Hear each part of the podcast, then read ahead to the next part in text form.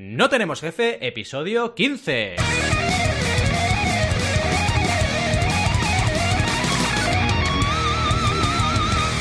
Bienvenidas y bienvenidos a NTJ o No Tenemos Jefe, el podcast donde hablamos de emprender con valores o de cuando jugábamos a marcianitos. Vaya nombre. Lo que nos dé la gana, podemos ir de lo más técnico a lo más banal. Si es que jugar a marcianitos es banal. ¿Y quiénes hacemos este podcast? Ya lo sabéis, Alberto González, Adriata Rida, Roberto Aresena y un servidor, Valentí Aconcia, todos emprendedores a los que nos gusta tanto el ocio como el negocio, que es la negación del ocio, ¿vale?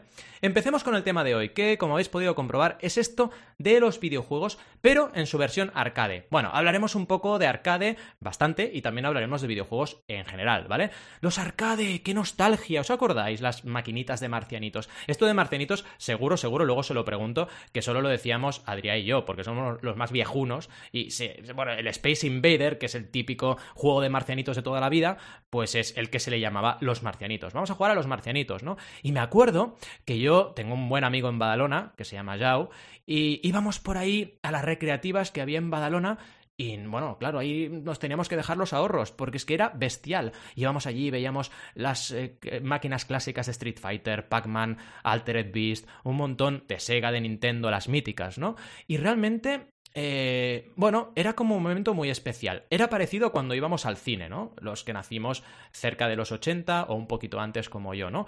Que, oye, el cine era como una fiesta, ¿no? Te ibas al cine y, y recuerdas esas películas de aquellos años muchísimo porque Ahora todo ha cambiado mucho. Ahora es, que como si hubiera mucho de todo, ¿no? En plan, videojuegos. Venga, tienes aquí tropecientos juegos ahí en la consola virtual de Nintendo. Y puedes elegir. Cine, pues cada semana hay un estreno que es brutal. dices, hostia. Pero antes no, antes no era así. Antes realmente era como un poco litúrgico, ¿no? Incluso ibas ahí a la sala con las máquinas y habían traído una nueva que hacía a lo mejor tres meses que no traían ninguna nueva, o un año, o dos. Y era como todo muy novedoso, ¿no? Y también me acuerdo de cuando veraneaba, fíjate eso se me ha quedado también grabado, que había el típico bar de pueblo, ¿vale? Es un pueblo de, León, de Castilla y León, y había el típico bar de pueblo que además se llamaba El Crucero porque estaba donde cruzaban las dos carreteras del pueblo, ¿no? había las dos carreteras que cruzaban y el bar, ¿cómo se llamaba? El Crucero, ¿cómo no, no? Y ahí había la máquina, y esta me acuerdo perfectamente, de Shinobi, un juego de ninjas que me flipaba. Y me acuerdo además que esto no era como ahora, era difícil de narices ¿eh? jugar a un juego de estos, que te ponías a jugar y te dejaba los ahorros, porque era difícil, había un montón de estrellas ninja que volaban para un lado y para otro, te mataban cuatro mil veces, era súper complicado, ¿no? Pues bien, resulta que hoy hablaremos de, los arcade, pero claro, siempre, o las arcades sería, las máquinas de arcade vaya, pero siempre desde el punto de vista de emprender, intentar también trasladar un poco de valores en estas historias que vamos a explicar e irnos un poquito a lo que sería la historia de estas máquinas y del videojuego en sí, que así nos enseñará a todos nosotros y esperemos que a toda la audiencia, a todos vosotros y vosotras, pues un poquito claves de lo que es emprender en un sector que partió de cero, que tuvo momentos muy difíciles porque hubo momentos en los cuales se demonizaban las maquinitas de marcianitos, ¿no? Y tuvo que hacer frente a un montón de retos, ¿no? En fin, vamos a por ello, ¿vale? Con la sección de hoy y le meteremos caña, evidentemente, primero a las presentaciones. Así que vamos a por ello. Bueno chicos, ¿qué tal? Que ya casi me he quedado sin voz hablando. ¿Cómo estamos por ahí? Alberto, ¿estás bien? ¿Estás vivo? Buenas, muy eh, bien. me ha salido tu nombre porque creo que eres el que más pasión de videojuegos compartes conmigo. Pero bueno, ahora me saldrán a corregir seguro. A ver chicos, Adrián, ¿cómo estás? ¿Bien? Bien, estaba jugando aquí un videojuego mientras hablaba. Ah, mira, mira, mira, mira. Y Rob, que Rob, tú, tú, esto de las arcades, ¿sabes qué son? ¿O Sí, por supuesto. te suena arcada. que, yo no sé si es que nuestra generación está conectada de alguna forma o algo, pero yo, también decía marcianitos, ¿eh? ah, decías marcianitos. Es que, se, se popularizó mucho el rollo de los marcianitos, ¿eh? Por el mm, Space Invaders, la gente. Sí, sí, sí yo creo que sí. Sí, la gente se quedó ahí con el rollito. Y también eh, el Space Invaders marcó un antes y un después, ¿no? Porque la de camisetas que hay con los marcianitos. Y me acuerdo también una película, mm, no sé si la habéis visto, la película Pixels, que es mítica. La, tenéis que ver, ¿eh? Porque es la típica peli que no darías un duro por ella. Yo me acuerdo que me la puse en un, en un vuelo largo y me estaba tronchando, no dejaba dormir al avión porque no podía evitar reírme. Buenísima, súper buena la peli. Y no darías un duro por ella, ¿eh? Pero es de, este tema de los videojuegos y salen los típicos marcianitos, ¿no? Y, vaya, es bestial. Es bestial porque es un juego tan simple, y a la vez eh, tan adictivo, ¿no? Un poco parecido al Asteroids, también mítico, que no sé si este Rob te suena. Mm. El Asteroids, que es una navecita que va Sí, por supuesto. disparando por supuesto. asteroides. Este también es de los primeros que salió, ¿no? Y es un mito de los videojuegos. En fin, oye, que parece que los cuatro estamos aquí bastante doctos en el tema, ¿no? De los videojuegos. Parece. Sí, sí que lo parece, la verdad. Digo yo. sí. A ver, eh, yo Algo entiendo sé, que- algo sé. eh, algo sé también, pero no, no soy súper mega friki en este aspecto, a pesar de lo friki que soy en el resto de cosas, pero Hmm. vamos a darle caña. Venga, va. Pues mira, empezamos un poquito a hablar y ir haciendo vuestras puntillas, ¿eh? Ya sabéis, aunque luego tenemos la sección de debate, ya me mola que vayáis diciendo cosillas. Interrumpidme todo lo que queráis, que si no, esto no es divertido. Es como cuando hago una charla igual, le digo a la gente, levantad la mano y preguntad. Esto de preguntas al final, ¿qué es, hombre? Si hay que preguntar en el momento, si no, no se disfruta. En fin, vamos a por ello. Esta, esta fiebre mía de hablar por, por el arcade, la verdad es que, aunque soy muy jugón, me ha venido por un tema de crowdfunding del trabajo.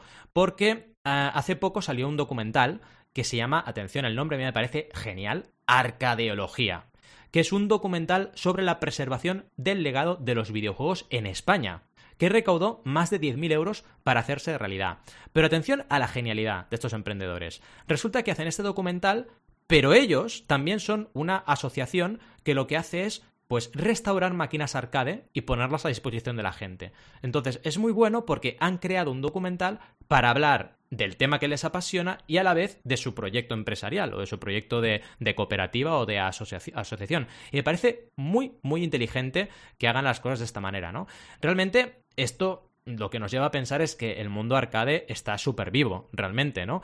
Me acuerdo, por ejemplo, hace unos 10 años o así, seguramente mi mujer Carmina me corregiría, pero hace unos 10 años o así, yo que es que tengo la, memoria de una ameba, de verdad. ¿Sabéis las amebas? Tienen más memoria que yo, ¿vale? Entonces, es así, o sea, no me acuerdo nunca de nada. Yo diría que fue hace 10 años, pero igual fue hace 8 o hace 7. Pero recuerdo que, y creo que fue en Alemania, a lo mejor no, pero bueno, eh, había un museo de videojuegos, que es lo que quería comentar. Había un museo de videojuegos y fuimos allí y veíamos las consolas antiguas y se podía jugar y estaba lleno el museo y, era muy exitoso. Y esto también es un ejemplo de que se puede emprender en el mundo del videojuego sin hacer videojuegos, pues simplemente teniendo piezas de coleccionismo. Porque no olvidemos que lo que jugábamos nosotros, bueno, jugamos sobre todo Adrià y yo en nuestra época, ¿no? Eh, las típicas consolas primeras que salieron, ahora son piezas de coleccionismo.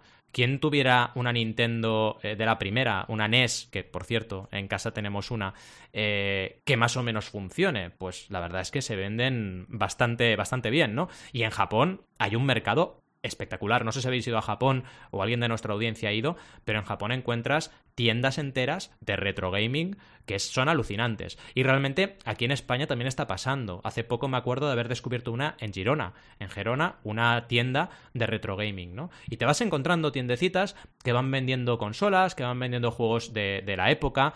Eh, también se estila mucho vender cassettes de los primeros ordenadores de videojuegos, Spectrum, Amstrad, y eso hay gente que lo colecciona y por internet no te digo ya, en eBay, en Amazon, etcétera, ¿no? ¿A dónde voy? Voy a que es una oportunidad para emprender. Es algo que, que, es así y que nos lo podemos encontrar. Pero, además, como os decía un poco en la intro, la intención de, del episodio de hoy era hablar un poco de historia para ver un poco de dónde sale todo esto. Y si tenemos que hablar de historia de videojuegos y de historia arcade, no podemos dejar de hablar de Atari, ¿no? Ya sabemos que Atari eh, es una marca mítica. Los dos cofundadores, eh, Nolan Bushnell y Ted Dabney, se conocieron en el 69, fijaos, ¿eh? Mientras ambos trabajaban en una compañía llamada Ampex. El tema es que, claro, mmm, resulta que Bushnell se sacaba unos dólares extra durante el verano trabajando en un parque de atracciones llamado Lagoon Amusement Park. Y ahí pues vi un poquito eh, las primeras máquinas, ¿no? Estas primeras máquinas de videojuegos de eh, pinballs, ¿no? Tragaperras, que ya empezaban a ser como el inicio de las máquinas arcade, que es unir eso, los pinballs de toda la vida, que son físicos, con el videojuego, ¿no? Con una pantalla donde se puede jugar a un juego, ¿no? Entonces ahí eh, Nolan pues tuvo una visión premonitoria, dijo, esto, esto lo tengo que hacer, tengo que crear algo donde la gente pueda conectarse a una pantalla y meter monedas y venga, ahí sí que voy a sacar perras yo, ¿no? Y empezó pues a investigar, ¿no? Eh, y no fue hasta finales de la década de los 60 cuando los dos eh, pudieron desarrollar la primera recreativa accionada con monedas para una compañía llamada Nutting Associates. Fijaos, esto es una primera lección emprendedora. Ellos qué hacen? Empiezan a desarrollar algo para otra empresa. De forma, es súper bootstrapping esto es. Como yo, si me meto a hacer yo una, una, una, máquina de estas y a venderla no lo voy a conseguir, lo que hago es la desarrollo para otra empresa. Y entonces aprendo y ya estoy donde quiero estar, que es desarrollando este tipo de juegos, ¿no? Este prodigio eh, recibiría el título de Computer Space y el juego vio la luz en el 71, ¿vale? Aunque estuvo bastante lejos de ser un éxito a nivel nacional en Estados Unidos. Eh, es evidente que, al principio cuesta siempre. Esta es otra lección emprendedora. Cuando tú empiezas, mm, no vas a conseguir el éxito a la primera, ¿no? Se llegaron a vender, aún así, 1.500 unidades. Y esto proporcionó a los dos cofundadores el suficiente dinero para continuar por libre con su negocio de recreativas. Fijaos, es que es genial. Es, ¿qué hago? ¿Me meto yo a desarrollar algo de cero o se lo vendo a otro. Bueno, voy a probar de vendérselo a otro, gano pasta, aunque sea poca, y puedo dedicarme a lo que necesito dedicarme yo, ¿no? El tema es que aquí viene la parte buena también, ¿no? Que es inspirados, y lo pongo entre comillas, por un juego de tenis, ¿eh? ya os empezará a sonar esto, de la primera videoconsola de la historia, que es la Magnavox Odyssey, empezaron a planificar la creación del mítico Pong. O sea, el mítico Pong, que todo el mundo tiene en la, mente, las dos, eh, las dos barritas que se van moviendo y vas jugando a tenis, pues está inspirado en otro juego que ya existía, ¿vale? De hecho, hubo, no vamos a profundizar en ello, pero hubo hasta un juicio, ¿vale? Donde los de Magnavox, pues acusaron a Atari de, de haber plagiado directamente su juego. Mm. Pero hicieron una jugada muy inteligente, que ya digo, no entraremos en detalles, que al final les liberó del problema del juicio e incluso hizo que Magnavox no, para, no parara de litigar de hacer litigios a otras empresas que no paraban de copiar Pong, ¿no? Es otro, otro ejemplo de no puedes evitar que te copien, lo que tienes que hacer es estar pensando en la siguiente cosa, porque de alguna forma u otra la gente te va a copiar, ¿no? Y dejarte dinero en juicios no es lo más inteligente tampoco. En fin, el tema es que en el 74, y comparemos números, ya había 8.000 máquinas de Pong en los bares, ¿vale? O sea, pasaron de 1.500 a 8.000, ahí ya la petaron, ¿no? Y es un poco lo que decimos, la petaron inspirándose, entre muchas comillas, en un juego que ya existía. O sea, fijaos lo que son las cosas, ¿no? Eh, bueno, es un poco, digamos, no podemos decir que Atari a lo mejor sea la empresa más original del planeta o que inventó, pero sí que desarrolló una industria, porque a partir de ahí, el resto, como se dice, es historia, o sea, a partir de ahí se hmm. empezó a desarrollar el sector de los videojuegos a un nivel que antes no existía, o sea, si no hubiera sido por Atari, no existirían los videojuegos como los conocemos hoy en día. Y a rebufo de Atari, en un momento determinado, apareció mi gran, querida, apreciada, eh, bueno, amada Nintendo, ¿vale?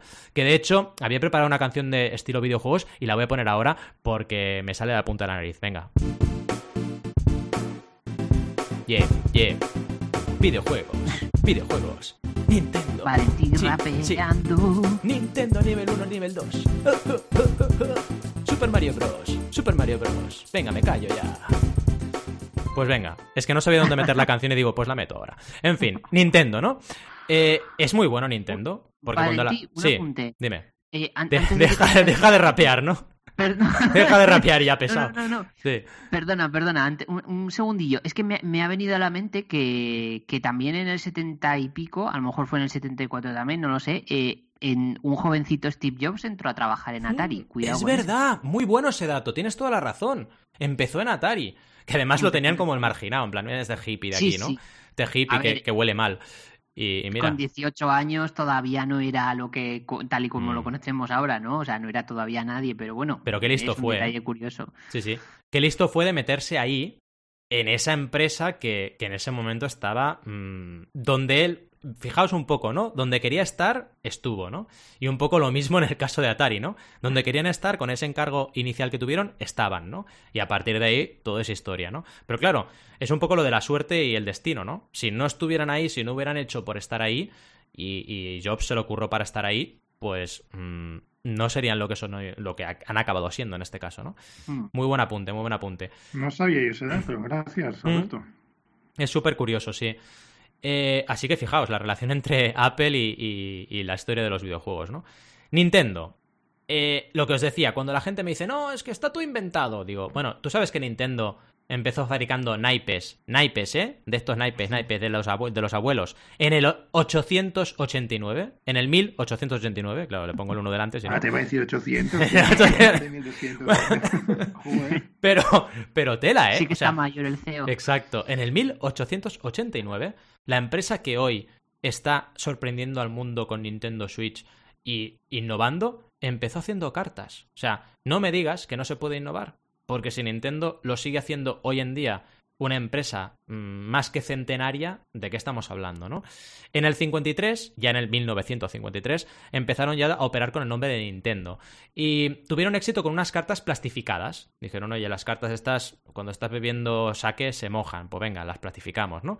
Y en el 59 ya empezaron a vender cartas y aquí empezó con personajes de Disney impresos. Y ahí empezó el run run, ¿vale? Dijeron, esto de Disney está bien porque metemos al pato Donald y metemos a Mickey y vendemos cartas. Entonces dijeron, oye, aquí podríamos tener nosotros una mascota, ¿no? Podríamos tener algo que nos dijéramos nos empezase a posicionar en este, en este sector y pudiéramos vender, ¿no? Y ahí empezaron dos cosas. Primero, el pivotaje, bueno, el origen del pivotaje de Nintendo hacia el sector eh, juegos, y juegos en principio siempre para niños y niñas. Y en segundo lugar, vamos a crear nuestro Mickey Mouse, ¿no? Y ya sabéis quién es, ¿no? Eh, Super Mario, que hoy en día Mario Bros. casi diría que compite en popularidad con, con Mickey Mouse, ¿no? O sea, fijaos un poco mm. lo que son las cosas. Eh, ¿Cuándo empieza un poco el juego que conocemos? En los 80, con las mitiquísimas Game Watch. Que a mí, yo tengo diferentes momentos, ya segunda vez que hablo de ella en el programa. Eh, con mi mujer tengo diferentes momentos de me tengo que casar con ella sí o sí, ¿no? Y, una fue cuando me dijo que tenía mm, máquinas de estas de Game Watch. Dije, pero por favor. O sea, no puede ser. O sea, es la comunión entre, entre mujer atractiva y, friki que pensaba que no existía, ¿sabes? En el planeta. Y, ah, mira, pues mm. sí, resulta que sí. Bueno, dejando este tema, que me voy a quedar, me voy a poner ñoño. Los Game Watch ¿vale? Son los que conocemos los primeros videojuegos portátiles con LCD y microprocesador, las típicas maquinitas también portátiles, que ahí Nintendo ya empezó a meterse con los portátiles, o sea, no, no, no os penséis que todo es la Game Boy y todo es la 3DS, no, no, que va, es que empezaron con los Game Watch y los Game Watch ya eran un dispositivo portátil de juego, ¿no? Y en esos años, el artista gráfico de Nintendo, Shigeru Miyamoto, creó un juego llamado Donkey Kong, donde el protagonista, cuyo nombre original era Jumpman, era un carpintero o un fontanero rechoncho que corría para salvar a su novia, Pauline, de un mono loco, ¿vale? ¿Os suena? Pues ahí ya empezó. Ahí empezó Yo todo. empecé jugando a esta, a Donkey Kong en las máquinas. Es que fue, fue, brutal, fue brutal esta, estas máquinas. Yo tenía una de boxeo, me acuerdo. Una de boxeo que era como redonda de, de Game Watch, era como ovalada, digamos, y tenía dos, dos mandos que se sacaban con cables, que eran redonditos y podías jugar a boxeo. De esta me acuerdo, también tenía otras de un tren y tal, pero de Nintendo, esta era de Nintendo, tenía esa. En fin, mitiquísimas esas maquinitas, ¿no? Y claro, a partir de ahí ya lo conocemos. En el 81 ya se desarrolló y se empezó a distribuir eh, el videojuego de moneda de Donkey Kong, ¿no? Y ahí, claro, mm, se convirtió en un éxito bestial en las salas recreativas. Y ahí el aterrizaje mm, por todo lo alto de Nintendo en el mundo arcade, pero pensad que Nintendo ahí iba a rebufo de Atari en ese momento, ¿no? O sea, Atari fue quien inventó este, este modo de jugar y Nintendo dijo, tenemos que estar ahí y estuvieron ahí, ¿no? Nintendo, si tengo que destacar algo a nivel emprendedor, es su capacidad de adaptabilidad al medio y, su inventiva, que son genios, es que son genios. Cada 10 años te sacan una cosa de la chistera que dices, pero ¿cómo puede ser? Y además, si lo miras en retrospectiva, en el fondo, toda su historia han ido buscando eso. Porque desde Game Watch han buscado la portabilidad. Y hoy en día la Switch, ¿qué es? Pues una fusión perfecta entre una consola de, video, de, sobremesa, digamos, y una consola portátil. O sea, siempre han estado ahí, siempre han estado buscando esa fusión y, al final la han, la han conseguido, ¿no? Y bueno, para acabar, permitidme un poco de friquismo crowdfundico porque hablaré de Ouya por varios motivos. Hablaré de Ouya porque es una de las videoconsolas más míticas del mundo del crowdfunding y también porque la, y digo la mujer que la fundó, pues es precisamente eso, una mujer emprendedora. Y ya eh, no tenemos jefe, queremos ir hablando también de mujeres emprendedoras, ¿no? Y Julie Urman, al final, consiguió muchas cosas. Consiguió crear una de las campañas más millonarias en el momento en Kickstarter, 8,5 millones. Consiguió crear una videoconsola que al final funcionaba con Android, con sistema operativo Android, y que fusionaba al final el juego de teléfonos móviles con el juego en la propia consola. Y al final fue una historia emprendedora en este mundillo del crowdfunding muy conocida. No tenía que ver con los arcade, pero sí que tiene que ver un poco con cómo entendemos hoy en día las videoconsolas. ¿Qué más? Eh, deciros que este caso al final no ha acabado bien porque la empresa acabó comprada por Razer, que es uno de los mayores fabricantes de hardware para el mundo del videojuego. Y hoy en día hay muchas voces críticas que dicen, oye, o ya se ha convertido en un bonito pisapapeles porque ya no sirve para nada, ¿no? Pero vaya, ¿a dónde vamos? Vamos a que realmente el talento femenino en el mundo del videojuego existe, hay que hablar de ello, porque tenemos un problema con la sexualización innecesaria de la mujer en los videojuegos, y tenemos que empezar primero a cambiar eso, o a quitarlo directamente, y en segundo lugar, a dar voz, a dar visibilidad a las mujeres que están apasionadas por los videojuegos, que emprenden, que crean cosas o que directamente programan videojuegos, ¿no? Porque al final dices, ¿qué sentido tiene no hacerlo y no buscar la igualdad también en ese sector? Al final, como reflexiones finales, oye, la emprendeduría en el mundo del arcade es algo que está más vivo que nunca. Recordemos arcadeología.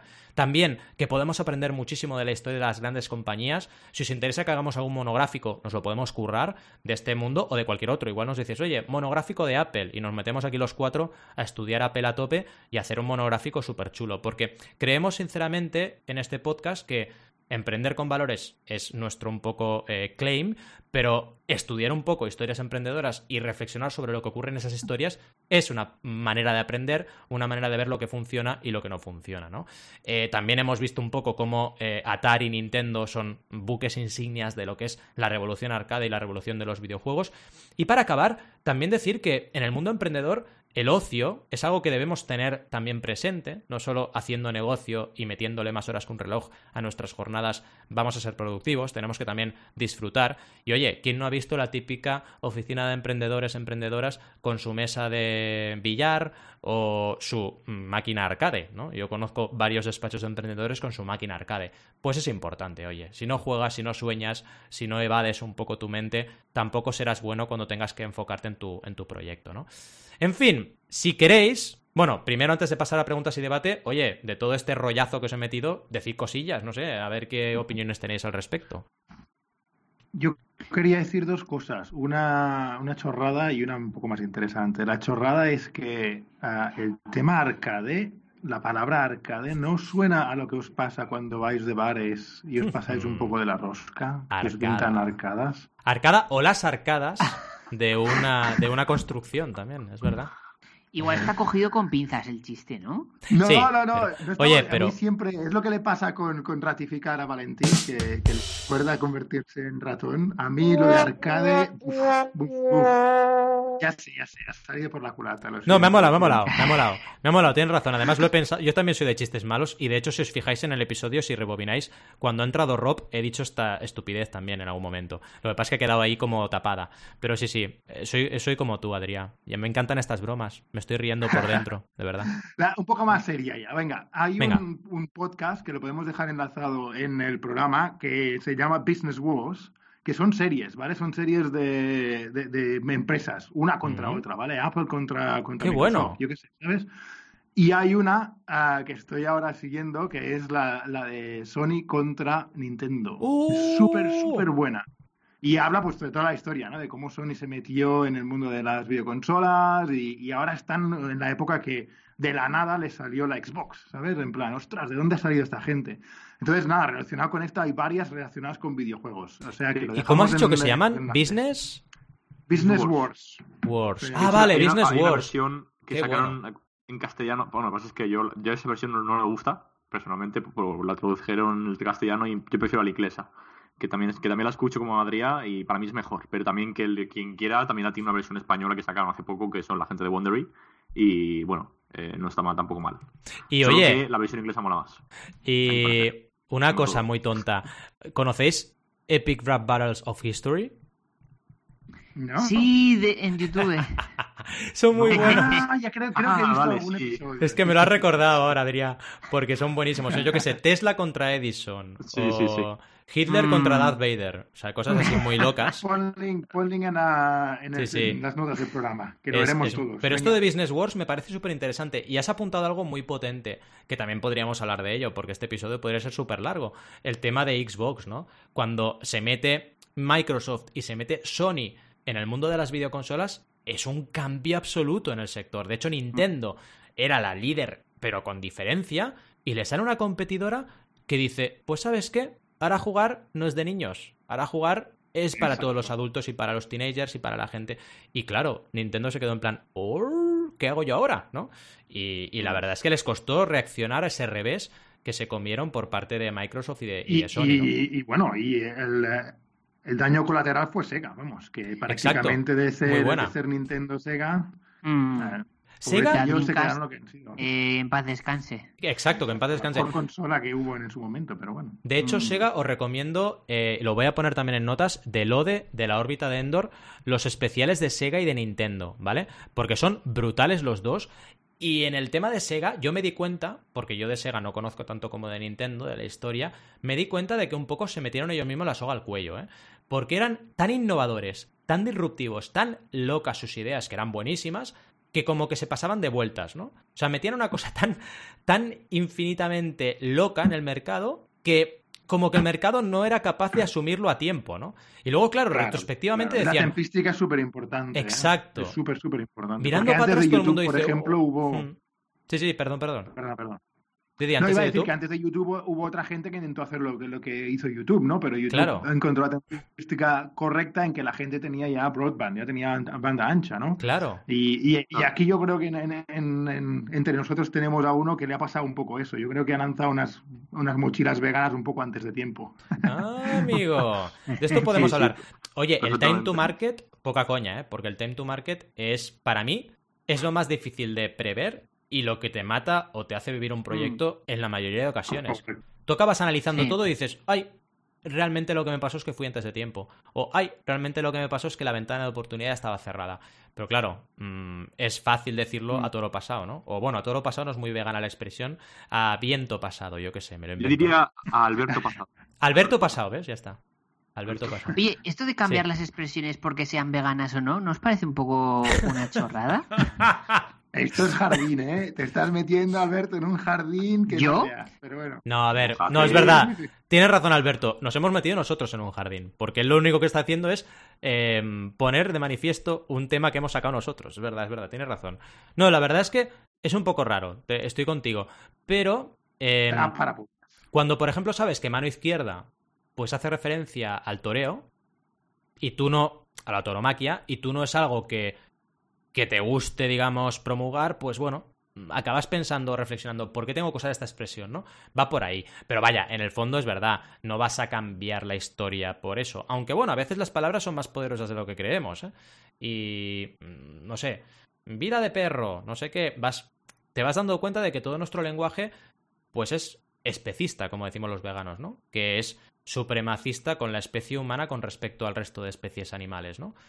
Y bueno, simplemente es eso. Cada uno... es hay equiparable un poco ¿no? a lo que ha pasado Mm. con el machismo ya, pero bueno. Sí, otro pero bueno, jardín. que hay gente que lo hace y gente que no, programa, ¿eh? Hay gente que lo hace y gente que no. Dejamos no. para otro programa, ¿no? Sí, Y- sí. Y, le comentaremos. Pero bueno, Que buen apunte. Lo, lo- Sí. lo que voy a decir yo, eh, bueno, por una parte nos quería recomendar, eh, escuchando a Valentí, sobre todo cómo iba retratando la historia en general, eh, no sé si habéis visto la película Black Mirror, Bandersnatch, Mm, de Netflix, sí. que está muy guay, es una película interactiva Brutal. y, y mola, mola bastante. A ver, hay gente que tiene opiniones contrarias, que le parece una auténtica basura. A mí me gustó y me A mí gustó me la experiencia, encantó. Además me A mí recordó, me encantó, me recordó sí. a los míticos Elige tu propia aventura. Los libros. ves, ¿eh? ¿Os acordáis de eso? Madre Sí, mía, sí, qué sí. joyas. Mm, Libros interactivos, es verdad. Había las- una las que no me acuerdo. gráficas, ¿no? El Monkey Island y esas. ahí. Sí, también.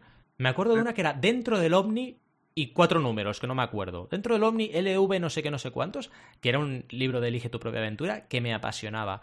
Y era brutal. Estabas dentro de un OVNI y claro, dependiendo de lo que hacías, te salía un alien en- enorme o cosas así, ¿no? Y Bandersnatch va por ahí y me parece genial. Lo malo es que creo, como dices, Rob, que no tuvo demasiado éxito y no sé si van a repetir el experimento. Pero a mí me pareció muy bueno. Eso de Sí, hacer o sea, una yo- peli interactiva, Yo sí ¿no? que sé que, que hay varias, están planeados varias más películas interactivas. No de Black Mirror, pero sí que hay varias más. Y de hecho hay creo Bien. que una de dibujos que también la tienen ya. Pero vamos, Bien, sí, bien. sí, totalmente. Puede ser que no fuese lo suficiente, pero vamos, a mí me parece que está chulísima y sobre todo, eh, vamos, como encaja todo y, y la cantidad de veces que puedo ver la película o, o- y con diferentes historias. Con Porque, no sé, diferentes he visto historias. el- Está, está chulísimo, está muy guay. Exacto, es que esto Y yo luego- creo que la unión un poco del mundo videojuegos y el mundo cine, ahora que lo dices, va, va, va a estar pasando, ya está pasando, de hecho. Ah, sí, totalmente. Mm. Totalmente. Fijaos, y yo, yo tampoco, bueno, ahora comentaremos, pero tampoco soy eh, muy de videojuegos. Pero vaya, al al fin y al cabo, yo veo algunos videojuegos a día de hoy que es que son películas. O sea, Mm. son literalmente películas. Que, que, que, que lo flipas en el sentido de, de efectos, de cómo lo ves y cómo tú mismo lo experimentas. Y ya solo un último, comentar que antes estamos comentando un poco ahí la batalla entre Microsoft y, y, mm, y Nintendo, etcétera. Em, y bueno, que a día de hoy no tengo mucha idea tampoco, pero bueno, entra en el escenario Google. O sea que veremos a ver qué, qué pasa ahí. Pero está interesante la cosa. Tienes No sé razón. cómo lo veis vosotros. Tienes razón, es que es un pastel muy goloso, ¿eh? El pastel de los videojuegos. Muy Sí, goloso. Ahora, ahora el escenario es verdad que está cambiando, porque también Apple ha entrado con Apple Arcade Mm. ah, ¿Mm? y, y- y Google con Google Stadia. Lo que pasa es que creo que es otra liga, no sé cómo deciros. Hmm. O sea, creo que, mm, que es otro tipo de sí. guerra.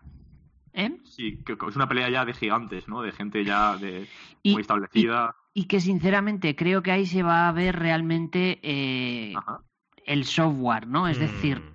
Eh, que por muchos videojuegos que te ponga Apple o Google eh, con sus sistemas, eh, al final no dejan de ser juegos que no son originales de ellos. Ellos lo único que han hecho es mm, facilitarte la forma de jugar, eh, pero son intermediarios. Claro. En cambio, Nintendo y Microsoft sí que tienen sus propios estudios de desarrollo de videojuegos. Entonces, lo veo diferente. Sony, por ejemplo, con los años ha ido perdiendo exclusivos y también se ha Mm. quedado en un fabricante. Ah, sí que tiene algún estudio, pero se ha quedado como un fabricante también. Y yo creo que la verdadera guerra en cuanto a videojuegos eh, de estudios grandes, yo creo que son Nintendo y Microsoft, que a día de hoy me atrevería a decir que son las dos únicas empresas que hacen tanto hardware como Mm. software para ese hardware. ¿sabes Es un poco parecido a Apple en su terreno, ¿no? O sea, control absoluto de hardware y software, ¿no?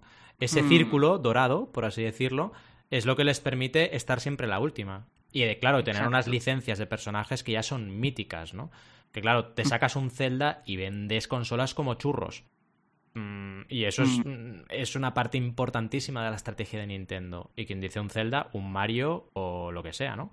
Sí, sí, Claro. Totalmente, ¿eh? totalmente. Mm. En fin, ¿vamos a debate o qué? ¿A preguntillas o qué? Venga. Vamos. Venga, vamos a por ello. Bueno, la primera es muy típica. ¿Jugáis a videojuegos? ¿O qué?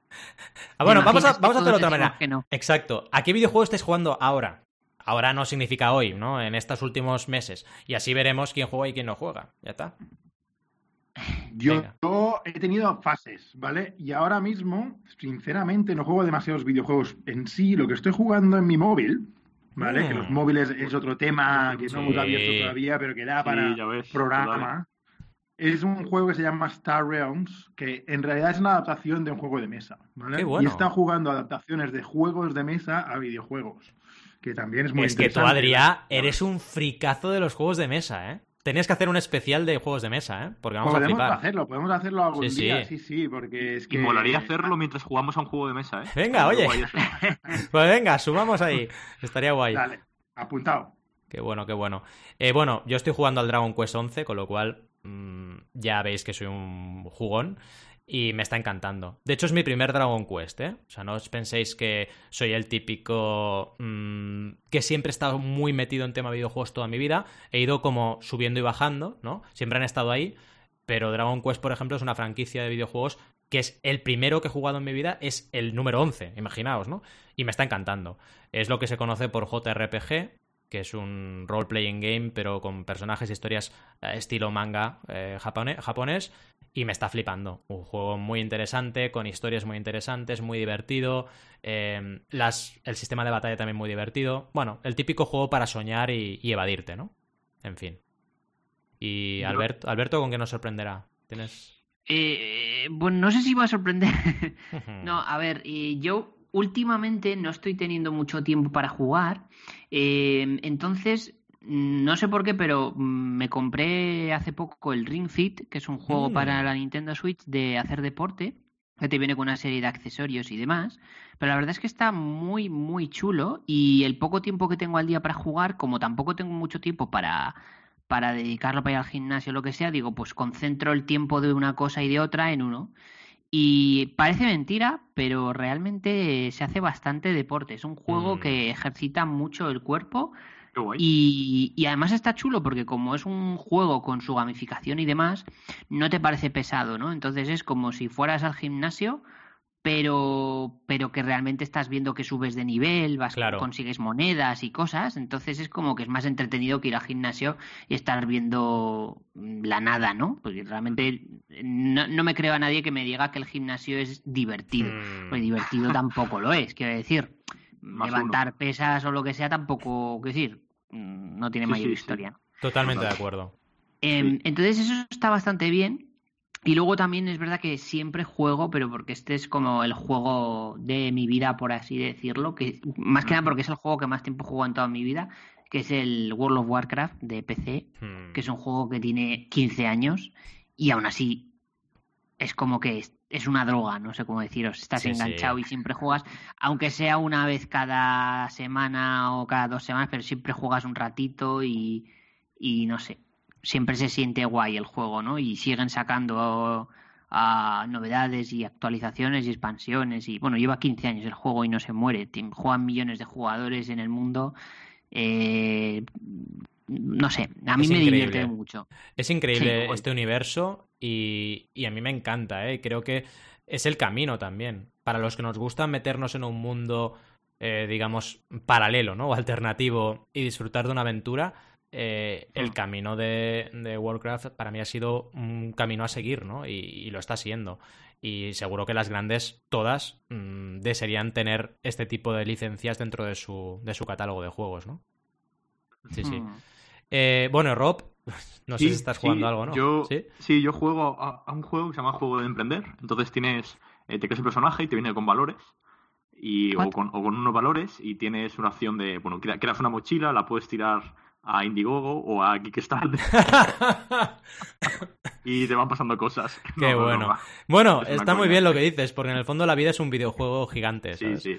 Sí, sí. No, pero a- ahora sin, sin coñas, exactamente, era una, una broma así rápida. Eh, ahora mismo estoy jugando, eh, la verdad es que casualidad que estoy jugando ahora, eh, un poco como le, pa- le pasa a Adrià, a un juego de mesa pero en el móvil, eh, que se llama el, es el Parchís, Parchís, Parchís Star se llama, ¡Oh, qué grande! y la Madre verdad mía. que llevamos un vicio entre un par de amigos jugando online increíble, o sea, a veces de- para descansar un poco por la noche me pego unas partidas de Parchís que me quedo cao y me voy a dormir muy Qué grande. después de... Qué clásico, qué clásico. Es un clásico. Sí, sí. Es, es un caballero clásico. En fin. Qué retro. Sí, sí, sí.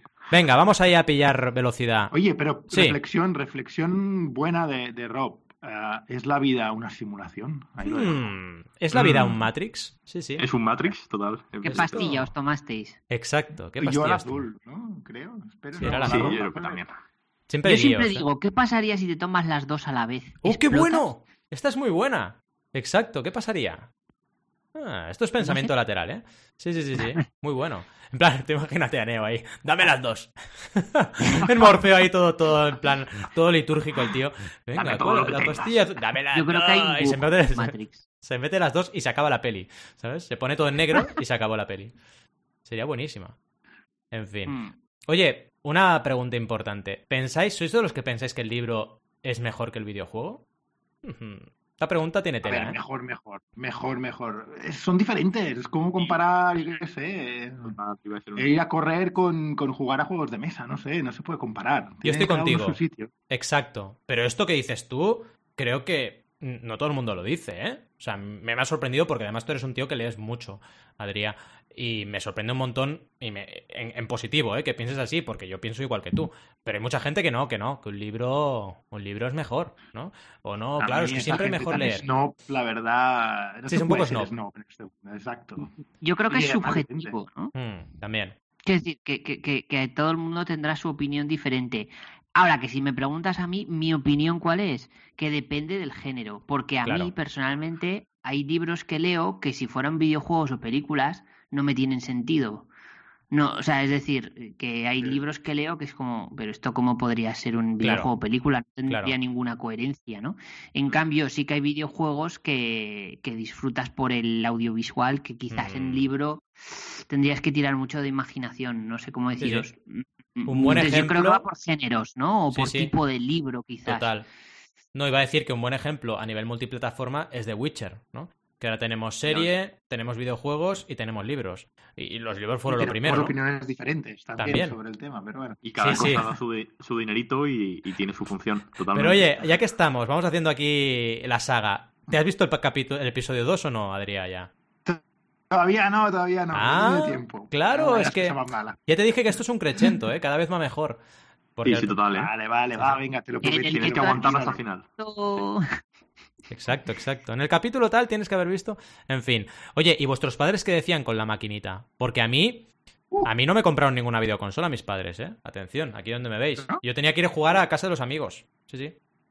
A mí en casa solo entró A mí me ordenador. costó horrores, a mí me costó horrores convencerles. Pero sí, tuve la Game Boy y tuve la Super Nintendo cuando estaba en casa de mis Oh, padres. Qué bueno. Lo que pasa es que me costaba porque mis amigos tenían tropocientos juegos que eran carísimos. Hmm. Y, y yo tenía como dos o tres para cada uno, en plan... Los apreciaba más, eh, yo creo, pero bueno, en fin. Sí. Sí, sí, pero era, era, era el, el demonio, era la maquinita o el ordenador incluso. El cometiempo. Hmm. Yo la verdad que, que mis padres, por ejemplo, no juegan a videojuegos, Pero tampoco les importa verte a ti jugar. Es decir, Mm. es como si estuvieran viendo la tele, por ejemplo, o algo así. Y, y no he tenido nunca ningún problema, o sea, siempre les ha parecido bien que juegue a videojuegos, de hecho saben que me encantan los videojuegos, siempre ha sido como de pequeñito mi pasión, ¿no? Mi hobby principal. De hecho, a día de hoy creo que se puede considerar que mi principal hobby es ese, mundo videojuego. Pero también es verdad que de pequeño, eh, si pasaba muchas horas con la Game Boy, eh, sí que me echaban la bronca. Claro. Pero luego, una vez te echan un par de broncas, ya aprendes, ¿no? Lo Mm. típico de que no haces caso porque estás ahí viciadísimo.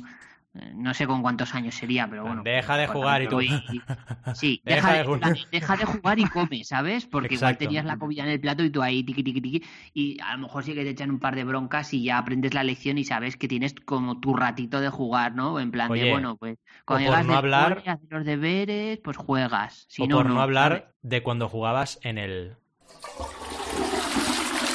Eso es verdad. Amigos. Esto. Espera ¿Quién que no se vaya agua. las partidas del Tetris en la Game Boy. Exacto. eh? Y ahora con el móvil. O Que, sea, que se te dormían las piernas, ¿eh? Las piernas se te dormían. Eso era horrible. Madre mía, ya nos ponemos escatológicos, pero es verdad, es verdad.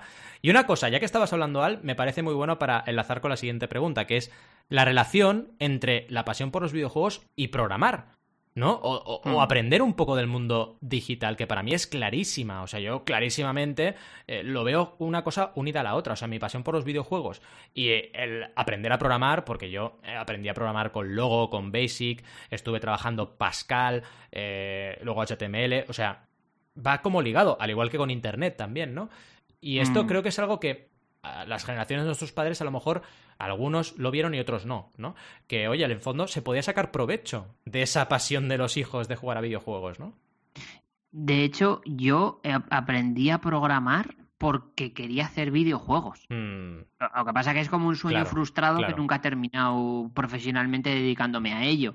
Y, y- pero realmente yo eh, empecé a programar. Bueno, también es verdad que mi padre, al ser programador, me ha influenciado de alguna Mm. manera, porque yo lo veía hacer eh, ese trabajo y era como, ostras, qué guay, ¿no? Yo mola, también ¿no? quiero hacer Mm. eso, ¿no? Y quiero ser como él, ¿no?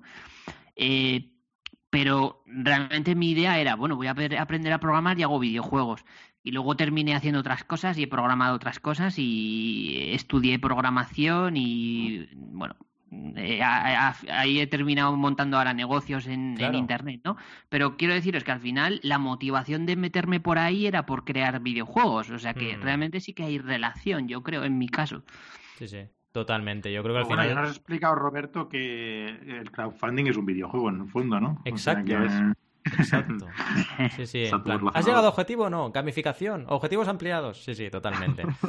En fin, yo creo que al final, como conclusión, los videojuegos creo que está claro que pueden ser un sector profesional hoy en día para cualquier persona. Incluso hay gente que, siendo youtuber, generando contenido en YouTube, está viviendo de su canal en YouTube y ellos mismos no programan, sino que juegan nada más. O sea, se está convirtiendo también en una posibilidad de dedicación profesional como gamer, ¿no? Como jugón, ya no solo como creador de videojuegos, ¿no? Y básicamente para concluir, imaginaos todos, los que ya tenemos, pues ya no podemos imaginar, es la realidad, ¿no? ¿Qué actitud tomaréis ante hijos, hijas con este tema, ¿no? O sea, ¿seréis de los eh, limitadores, seréis de los eh, pro- propulsores o motivadores del tema videojuegos? ¿Cómo os veis en este rol? Bueno, Adrián no hace falta que imagine mucho, ¿no? Y yo tampoco. No, no, no imagino mucho porque ya mi hija tiene móvil ya. O Ya. sea, tiene 10 años y tiene móvil. Y lo que hago es limitarle las horas que está en el móvil. Ahora, Claro. todo es TikTok para ella.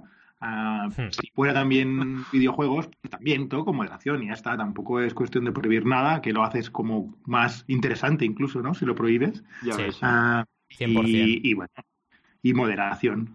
Sí, sí, Pues que de entienden que, que eso, que no pueden estar ahí mm, ocho horas viciados un día. Porque dices, oye, no. Que a ver, también os lo digo, todos lo hemos hecho. O sea, ¿quién. Todos lo hemos hecho. Sí, Sí, y si es un sábado y ahora han tenido el half time Exacto. aquí en estas vacaciones, pues mira, le das un poco más de horas. Sí, sí. Yo he tenido que cerrar la consola porque me dolía la cabeza. O sea, esto me ha pasado más de una vez en mi vida. Y no soñabais luego Sí. con las piezas de También. Tetris? Sí, sí. Cerrar los ojos y ver las piezas del Tetris. Sí, sí, sí, sí, sí. O lo que sea que Mm. estuvieras jugando un montón de veces. Sí, Sí, sí. total, total. Yo he soñado mucho con los Sims, que es mi juego ¡Oh, los más, Sims! más viciada. ¡Qué grande! Ostras. Vaya melón acabas de abrir. juego. Madre mía, los Sims. ¡Qué grande! Oh, Qué míticos. Y siguen Qué existiendo a día de hoy. Ahí sí. sigue existiendo totalmente. es Qué verdad. maravilla, ¿eh? De juego. Sí, sí. Era sí, sí. muy bueno ese juego. Oye, te mola las simulaciones, eh, Rob. Estoy viendo que te mola el rollo simulación encanta. a ti, ¿eh? Qué De bueno. hecho, mi, mi- mi juego favorito de, de la historia es un juego que se llama The Movies, Mm. que, que es vamos, un juego de, para PC que, que apenas tiene se conoce y era crear tu propio estudio de cine y es un tipo Sims, pero de Qué cine, bueno, me pero de cine. Me pega- pero me pegaron Yo unas horas ahí yo... creo. Lo tuve, Sí. ¿verdad? Porque en UK sí, tuvo sí, bastante... Sí, me suena muchísimo la historia. Puede ser, ¿verdad? Sí, sí, Qué sí. bueno. Pues, pues eso. En fin, chicos. Pues nada, oye, sí, sí. Alberto, ¿querías decir algo? No, iba, iba a comentar que yo, eh, aunque no tengo hijos, al menos que yo sepa, eh, mm, sí que me gustaría eh, enfocar el, el- el que jueguen los, los niños a videojuegos como algo didáctico. Porque se ha hecho mucho daño a la industria con, bueno, noticias basura, fake news, bueno, lo que estamos acostumbrados a escuchar hoy en día todo el rato, ¿no? De que son malos y tal, pero yo, sinceramente, eh, recuerdo cuando era un crío que jugaba a videojuegos y no sabéis la cantidad de aprendizaje que se obtiene. Exacto. Es verdad que eran diferentes juegos, pero yo cogía la Game Boy, no sé con cuántos años, la verdad que no, no, no, no recuerdo. Siete, ocho años, no tengo ni idea. Diez años, no me acuerdo.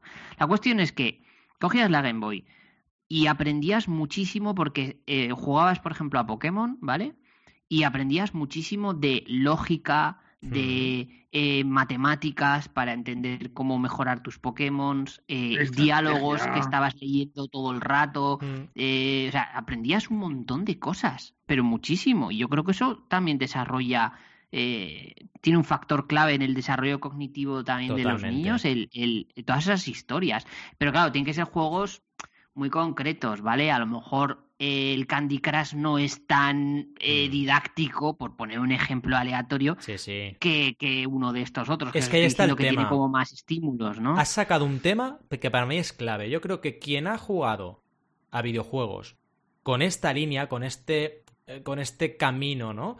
Eh, entiende que el videojuego puede ser una herramienta útil, ¿no? En cambio, ves a chavales y chavalas que están todo el día jugando a GTA y a Fortnite y dices, bueno, vale, algo de estrategia, no digo que no puedas mm, desarrollar, evidentemente, depende de lo que hagas en GTA. Si te vas en GTA, como vi el otro día un vídeo, a cazar un mega tiburón en medio del océano, pues ya me dirás tú, bueno, un poco de estrategia de caza sí que aprenderías, ¿no? Pero bueno, muy ridículo, ¿no? Pero claro, lo que tú decías, Pokémon, juegos de estrategia que tienes que subir tus personajes, que tienes diferentes habilidades, tienes que decidir un camino u otro. Te enseña un montón. Y la lectura, claro, los juegos de rol son mucho de leer. Entonces estás leyendo. Claro. Vale que no estás leyendo un libro, pero estás leyendo en el, en el videojuego, ¿no? Sí. 100% de acuerdo contigo. Bueno, y claro, mm, evidentemente no tengo que decirlo, pero tengo la visión vuestra también con, con respecto a hijos e hijas, ¿no? Y tú, Rob, ya, le- ya te veo ahí con los Sims. Los Sims 3000 ya serán. Pero bueno, Totalmente. que al final. No, pero, pero yo coincido bastante con la visión de Al. Eh, yo sí Mm. que veo una forma de. A ver, tampoco vas a incentivarlo a muerte, pero, pero que sí eh, puede ser bueno el, Mm. encima ni no limitarlo y, y transmitirlo de esa forma, ¿no? De oye, mira lo que puedes lo que te aporta o a nivel estratégico. Porque es verdad que, te- que como que te ayuda a veces a estructurar la cabeza o, desarrollar algunas habilidades que, que no las puedes desarrollar de otra forma o, o te, simplemente te telepotencia. Así que lo veo muy guay. Y yo, vamos, por supuesto que, que, que sería así con... A ver, es que tampoco lo sé. La verdad es que, honestamente, me pilla muy lejos y no quiero pensarlo. Pero... Pero, Totalmente. pero veo que, que sí que sería así, por supuesto. Bien, bien. Quiero un, un papá guay. Yo quiero, yo quiero ser Phil. Para Phil de Modern Family. No sé si sabéis quién es. ¡Oh, sí, Phil! Yo quiero ¡Qué ser Phil. grande! Es el mejor Phil. Es mi personaje favorito de Modern Family. Pues, pues Rob Mm, es el mío Phil. también. Es brutal, Phil. Es brutal, es un crack. Qué bueno, oye, Modern Family, otro tema súper interesante. En fin, como siempre os decimos, gracias por estar ahí al otro lado del micro. Nos despedimos hasta el miércoles que viene a las 12 y 12 horas, aunque ya sabéis que como esto es un podcast, nos podéis escuchar cuando os dé la real gana. Como siempre os decimos, gracias por vuestro amor digital. Esto no es ninguna cochinada, significa que nos pongáis cinco estrellitas en todas las plataformas, muchos likes, eh, mucho amor en las redes sociales y que nos animéis a seguir trabajando y mmm, trayéndoos contenido interesante. Y sobre todo, que participéis, por favor, en notenemosjefe.com nos podéis enviar lo que queráis a través del contacto y, bueno, reflexionar sobre lo que hemos dicho, hecho o directamente proponernos cositas nuevas. Gracias, como siempre os decimos, y nos vemos el miércoles que viene. Y os deseamos muy buenas y creativas jornadas. ¡Hasta luego! Adiós. Adiós.